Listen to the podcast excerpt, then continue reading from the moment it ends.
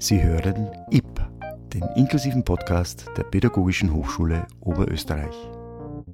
Herzlich willkommen beim IP 9. Leider ein besonderer IP wieder, nicht aus dem Studio der Pädagogischen Hochschule Oberösterreich in der Hohemerstraße, sondern nur online verbunden, weil wir uns wieder distanzieren müssen. Wir hoffen, dass die Technik mitspielt. Wir sind weit verstreut, also nicht nur hier sozusagen in Linz, sondern auch, glaube ich, im Reichraminger Hintergebirge. Und da begrüßen wir die Katharina Hirschenhauser. Her herzlich willkommen, Katharina, hier bei uns bei IP 9. Hallo, Und Christian. Ja, und die äh, Christine Kladnik, die haben wir, glaube ich, irgendwo aus dem Mostviertel zugeschaltet. Ja, Scheiß. Hallo Christian. Und es geht heute beim IP 9 um etwas, was einerseits für eine Hochschule, denke ich, typisch sein sollte, es vielerorts aber noch nicht ist. Ich habe mir sagen lassen, dass wir da an der Pädagogischen Hochschule über Österreich sogar eine gewisse Vorreiterrolle übernommen haben.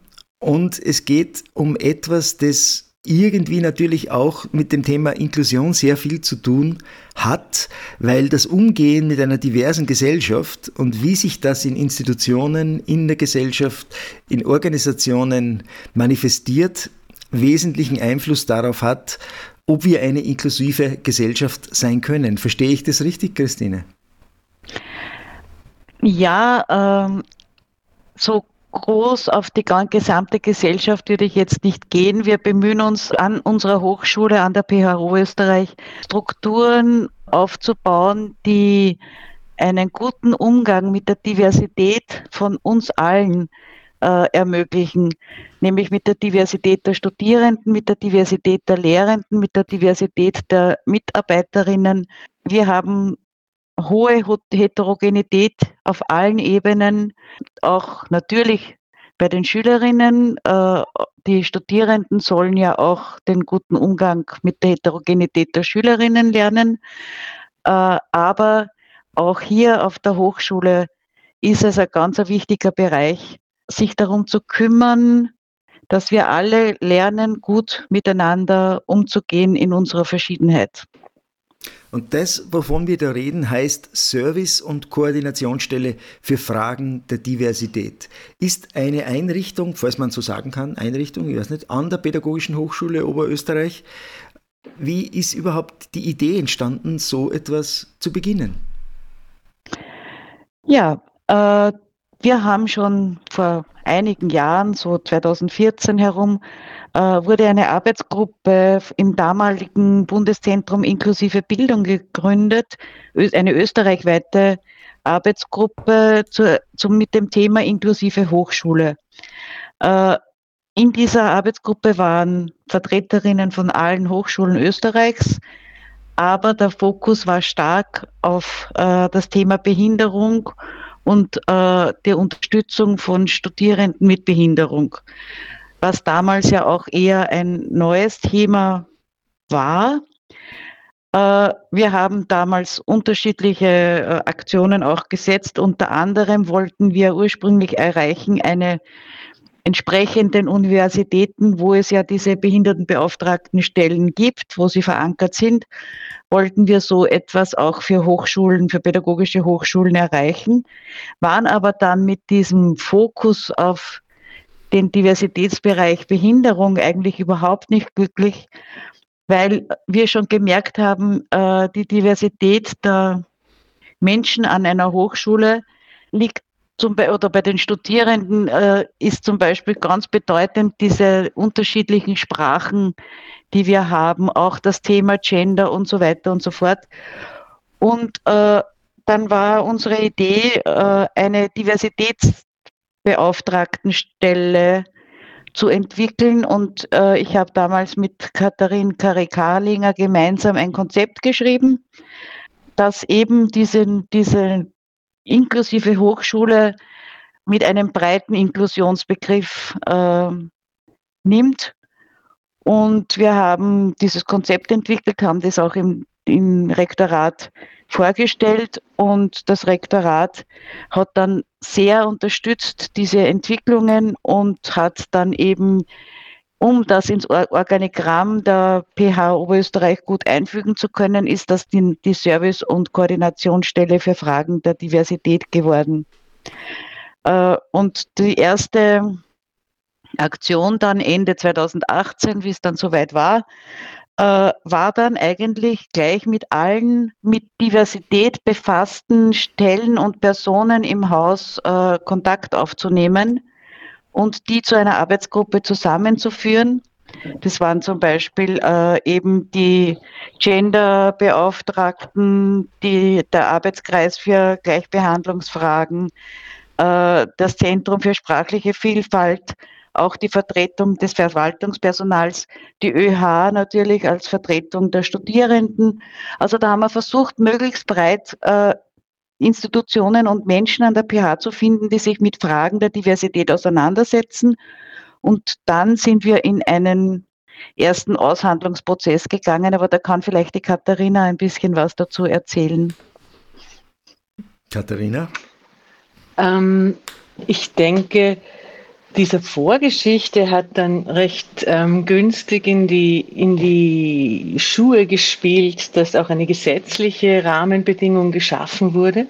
Und das waren die, äh, die Entwicklung der Frauenförderungspläne und Gleichstellungspläne, die für alle Hochschulen ähm, zu erstellen waren. Da sind diese Arbeitskreise für Gleichbehandlungsfragen in der Verantwortung.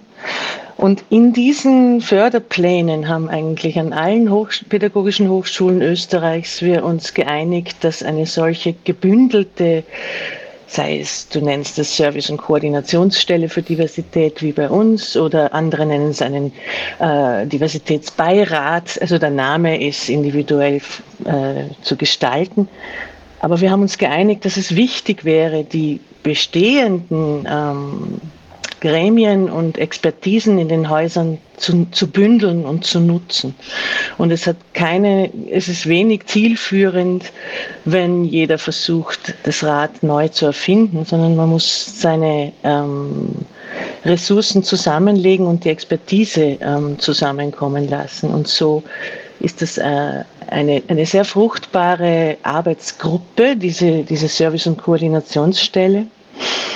Ähm, und was vielleicht auch noch wichtig ist, es ist ähm, im Entstehen ein Prozess, um einmal herauszufinden, welche Zuständigkeiten inhaltlicherweise ähm, bei welchem Gremium eigentlich liegen, wo die Schnittmengen liegen und wo, wo man die, die, die Expertise und die Kräfte ähm, summieren kann und nutzen kann. Das ist das Ziel dieser, dieser dieser Plattform, wenn man so will.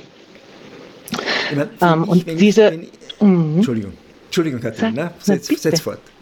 Nein, ich wollte nur sagen, für mich setzt ja irgendwie so der Name Servicestelle setzt, aber ich will dich da jetzt nicht wegbringen von dem, was du noch sagen wolltest. Der Name Servicestelle impliziert Na, vielen Dank. ein bisschen Du bringst mich auf den richtigen Pfad.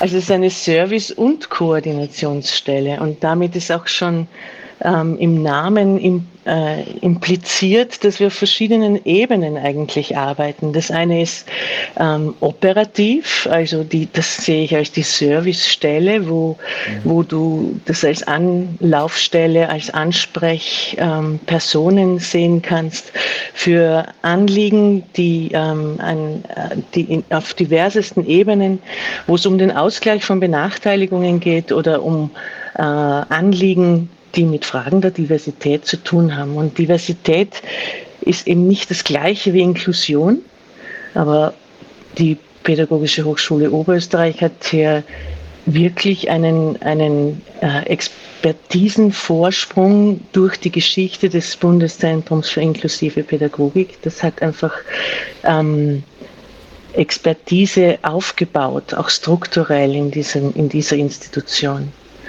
Und ähm, das andere ist, dass wir nicht nur operativ arbeiten wollen und sollen, also als Ansprechadresse äh, für, für akute Anliegen, sondern dass wir auch konzeptionell und inhaltlich ähm, zur Verfügung stehen und versuchen weiterzuarbeiten. Und ein ganz ein wesentlicher Punkt eigentlich, der, der die Bündelung von diesen bestehenden Gremien so wichtig macht. Es hapert nicht daran, dass wir nicht wüssten, was alles zu tun wäre. Das Wissen ist da, aber es, es mangelt am Tun, weil ähm, die meisten Personen, die ähm, in diesen Arbeitskreisen und Gremien ähm, aktiv sind, machen das zusätzlich zu ihrem Kerngeschäft. Also die meisten machen es auch ehrenamtlich. Und es ist relativ schwierig, äh, alleine irgendetwas voranzutreiben. Aber gemeinsam in dieser Koordinationsstelle ähm, geschehen langsam Dinge und können wir langsam Entwicklungen auf den Weg bringen. Und es gibt nicht nur die operative Ebene und diese konzeptionell-inhaltliche Ebene, es gibt noch eine dritte Ebene und das ist ähm, die Achtsamkeit und die Sensibilisierung für das Thema Diversität im Haus ähm, zu, zu fördern. Und zwar nicht nur bei den Studierenden beobachte ich oft, dass eigentlich viel zu wenig ähm, Achtsamkeit für Anliegen der Diversität zu beobachten ist, sondern auch bei unseren Kolleginnen. Ähm, und viele zum Beispiel sind sich nicht mal bewusst, dass äh, Studierende Jetzt bin ich wieder bei der körperlichen Beeinträchtigung, aber zum Beispiel Studierende mit körperlichen Beeinträchtigungen auch ein ein, ein Recht ähm, auf, äh, auf Ungleichbehandlung haben, wenn, wenn ihr so wollt. Ähm, und da ist noch relativ viel zu tun zu dieser Sichtbarmachung und zu einer sensi fortschreitenden Sensibilisierung für Diversitätsanliegen. Aber Diversität ist mehr als die Anliegen der Inklusion. Es vereint eigentlich Anliegen von Gender Mainstreaming, äh, von Inklusion, von sprachlicher Vielfalt, von religiöser Weltanschauung ähm, und ist auch eben eng verzahnt mit Anliegen der Gleichstellung, mit ähm, sei es Geschlechter oder allgemein diversitätsorientierter Gleichstellungsarbeit. Wobei die Arbeitskreise für Gleichbehandlungsfragen sind eher auf der dienstrechtlichen Ebene ähm, beheimatet. Also es geht auch um Transparenz in äh, Prozessen, die in so einer Organisation passieren. Während die Koordinationsstelle ist wirklich konzeptionell auch, sollte sie zur Verfügung stehen. Mhm. Das ist ja interessant, aber das, das, kannst du das vielleicht noch ein bisschen erklären, das, diesen, diesen, diese konzeptionelle Idee? Also Wer beauftragt euch da zum Beispiel? Also, wenn ich das jetzt mit euch sagen darf, wir kennen uns ja gut. Äh, wer beauftragt euch im konzeptionellen Bereich? Wo kommt da der, der, sozusagen die Anfrage her oder entwickelt ihr die selbst? Im Prinzip ist dieser Auftrag schon im, im Auftrag dieser Gründung der Service- und Koordinationsstelle äh, vorhanden, weil äh, es da eben um mehr geht als nur einfach eine Beratungsstelle oder eine Anlaufstelle zu sein, obwohl ich äh, das für sehr wichtig halte und äh, das auch noch wesentlich besser funktionieren muss, dass äh, alle im Haus wissen, da gibt es diese Stelle und wenn ich ein Problem habe, dann kann ich mich an diese Stelle wenden äh, und kann, und nicht nur wenn ich ein Problem habe, wenn ich oder wenn ich Fragen habe, ist diese Stelle da und vor allem der Vorteil ist, wenn es jetzt zum Beispiel um das Thema Nachteilsausgleich bei Prüfungen äh, für Studierende geht, die jetzt zum Beispiel eine Sehschwierigkeiten haben oder Hörbehinderungen haben, äh, die haben ja laut Gesetz auch das Recht, hier Ausgleichsleistungen oder, oder Nachteilsausgleich zu bekommen. Und die können sich an uns wenden und wir können, können dann da Unterstützungsleistungen geben, beziehungsweise auch Lehrende darüber informieren, äh, welche Möglichkeiten es gibt. Äh, natürlich betrifft das auch immer die Verwaltungsangestellten, auch für die sind wir zuständig. Also, aber diese Aufgaben, die wir uns gestellt haben, die waren schon in der Konzeption der Stelle drinnen, aber in der Entwicklung, die wir jetzt äh, gehen, also diese Stelle auch wirklich mit Leben und mit Inhalten zu füllen, geben wir uns teilweise diese Aufträge schon auch selbst, indem wir zum Beispiel eben sagen, wir wollen auf diesen drei Ebenen Maßnahmen setzen.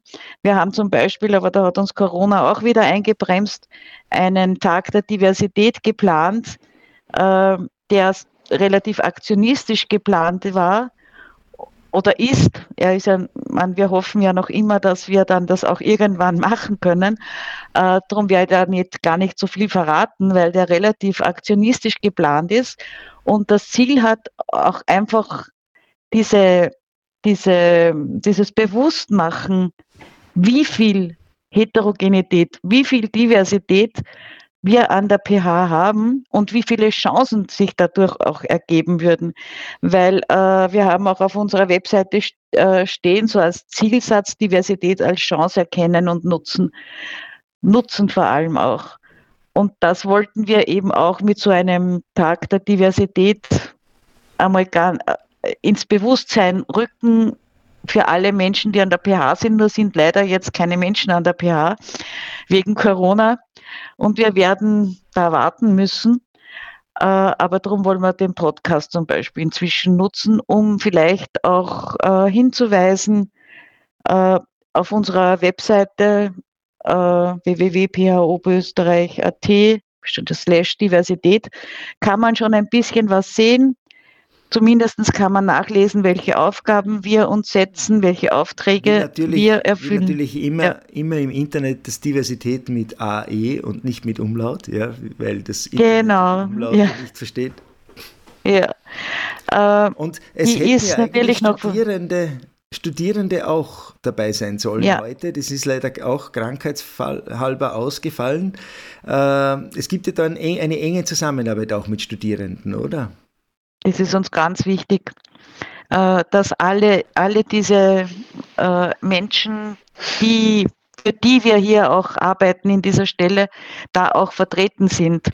Also natürlich, äh, es wäre heute eben die Lama Alisami, die als Vertreterin in der Arbeitsgruppe da ist, dabei gewesen, die ist leider krank geworden, aber wir hoffen, dass wir zu diesem Thema, also dass die Studierenden zu diesem Thema einmal einen Podcast machen können mit dir, äh, weil es gibt tatsächlich hohes Interesse und hohe Bedürfnisse, hier äh, Dinge zu bearbeiten. Vor allem, dass wir endlich sehen, welche Chancen wir haben, welche Chancen es bringt, wenn wir zum Beispiel so viel, also mehrsprachige Studierende hier haben wie viele Sprachen wir haben, wie viel wir über Kulturen erfahren können, wenn wir uns dafür interessieren und wenn wir das, die Sprache nicht nur als Problem sehen, vielleicht fehlende Deutschkenntnisse oder sonst etwas. Ich meine, ich hoffe, ihr verzeiht mir jetzt diese kleine Polemik, die da mitschwingt, aber ich traue mir ja fast zu sagen, dass äh, ein guter Umgang mit Diversität, Diversität, ein respektvoller Umgang, ein wertschätzender Umgang und solche Wege äh, wahrscheinlich auch die beste Prävention sind, um um Dinge zu verhindern, wie sie kürzlich in Wien passiert sind. Ich glaube, dass das hilfreicher und effektvoller wäre als massive Aufrüstung der Polizeikräfte der Generalsekretär von Amnesty International Österreich hat das einmal in einem Interview eigentlich sehr gut gesagt. Er hat irgendwie gesagt, das ist zwar schon super toll, wenn wir das haben, die Hubschrauber, die kugelsicheren Westen und alles, da können wir die Täter fangen, aber verhindern tun wir nichts. Ne? Ich würde äh, mich da gerne einklinken. Ja. Ähm, ich denke, für eine Institution wie unsere Hochschule ist das einfach auch ein Qualitätsaspekt. Also es ist durchaus auch im Interesse des Qualitätsmanagements, dass wir ähm, eine Institution werden, in der alle äh, Aspekte von, von Diversitätsdimensionen willkommen sind oder zumindest Platz finden. Und im Grunde ähm, geht es hier um Haltungen und es geht um, um eine, Kultur, eine Hochschulkultur und eine Kultur des Studierens genauso wie eine Kultur jeder anderen Organisation genauso, also eigentlich eine Gesellschafts-, eine, ja, eine kulturelle Entwicklung, die die gesamte Gesellschaft etwas angeht. Es geht also um Haltungen und um Einstellungen gegenüber ähm, gegenüber welchen Aspekten auch immer, die uns nicht als normal äh, entgegentreten. Und wir alle kennen solche Irritationen aus dem Alltag, äh, was nicht unbedingt bedeutet, dass es äh, Fremdsein sofort eine Konkurrenzsituation darstellt, sondern über dieses Fremdsein ähm, nimmt man auch eigene Haltungen wahr, kann man, hat man die Chance, eigene Normen zu hinterfragen. Und das ist eine der wichtigen konzeptionellen Aufträge an diese Diversitätsservice- und Koordinationsstelle, nämlich dieses Denken in Normen ähm, manchmal zu hinterfragen und manchmal ein bisschen äh, Irritationen bewusst zu, zu erzeugen, um, um alle an dieser Hochschule ein bisschen achtsamer zu machen gegenüber Werten, die wir so unbedacht schnell mal gegen etwas ähm, entwickeln, was uns nicht, noch nicht bekannt ist. Wir werden aber in Wirklichkeit jeden Tag damit äh, konfrontiert. Und wir müssen ganz, ganz, ganz bewusst daran arbeiten in dieser Institution, weil hier werden Lehrerinnen ausgebildet und Lehrerinnen sind ganz besonders in ihrem Beruf konfrontiert mit einer Vielfalt von Individuen, einer Vielfalt von familiärem Hintergrund und Kulturen. Und es ist wichtig, dass sie eine gewisse Offenheit für gesellschaftliche Normen entwickeln, damit sie ähm, fair handeln können. Und da muss eben auch das Bildungssystem äh, ein, einstrecken, weil zum Beispiel es ist jetzt einfach noch ganz überhaupt nicht verankert in den Köpfen, äh, dass jetzt zum Beispiel äh, Lehrerinnen im Rollstuhl, äh, ja. wenn wir das an einer Schule warum unterkommt, nicht? eine Lehrerin, ja eben, aber genau. warum nicht? Ja, äh, aber Weil ganz viele Menschen haben auch Probleme mit sich das vorzustellen. Ja. Wahrscheinlich auch ähm, in leitenden Funktionen im Bildungssystem. Und ja. es ist auf und jeden Fall notwendig, eine solche Stelle zu haben und Menschen an einen Tisch zu holen, die Lust haben, sich da zu engagieren oder die, genau. die, sie, die in einen Austausch treten, um dann diese äh, gemeinsamen Überlegungen hinaus in die, in die Gemeinschaft der Hochschulangehörigen und über das hinaus in die Gesellschaft tragen. Und übrigens zu der Frage vorher, das ist ist äh, sehr wohl auch ein, ein Auftrag des Rektorats, dass diese Koordinationsstelle zusammengefunden hat und, und versucht aktiv zu werden. Und es ist Teil unserer Satzung. Also im Sinne ja. der Frauenförderung und Gleichstellung ist das rechtlich verbindlich Teil unserer Satzung.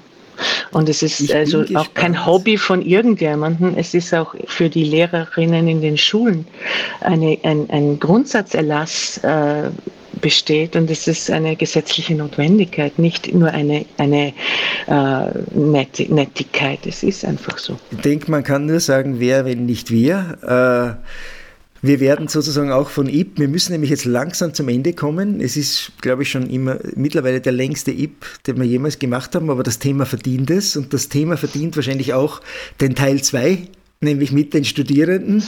Ja. Äh, ich glaube, damit wollen wir sozusagen auch von der IP-Seite her das, dem Thema Diversität den Raum geben, den es verdient, den es braucht. Nochmal vielleicht die Website der Service- und Koordinationsstelle ph-oe.at slash diversität.html. Äh, schauen Sie dort vorbei, da finden Sie, glaube ich, auch die Kontaktdaten, in diesem Fall, was ich sehe, von der Christine. Und ich denke, wir planen. Ja, wir werden sie aber noch sehr ausbauen. Als Teil 2, also IP 10 dann mit den Studierenden, auch zum gleichen Thema, als Fortsetzung dieser Folge. Ich danke dir, Katharina, dass du sozusagen aus dem Hintergebirge da virtuell zu uns gekommen bist und dir, Christine, Sehr gerne. aus dem Mostviertel und ich wünsche euch noch eine gesunde und gute Zeit. IP dankt fürs Zuhören. Abonniere IP, den inklusiven Podcast der Pädagogischen Hochschule Oberösterreich.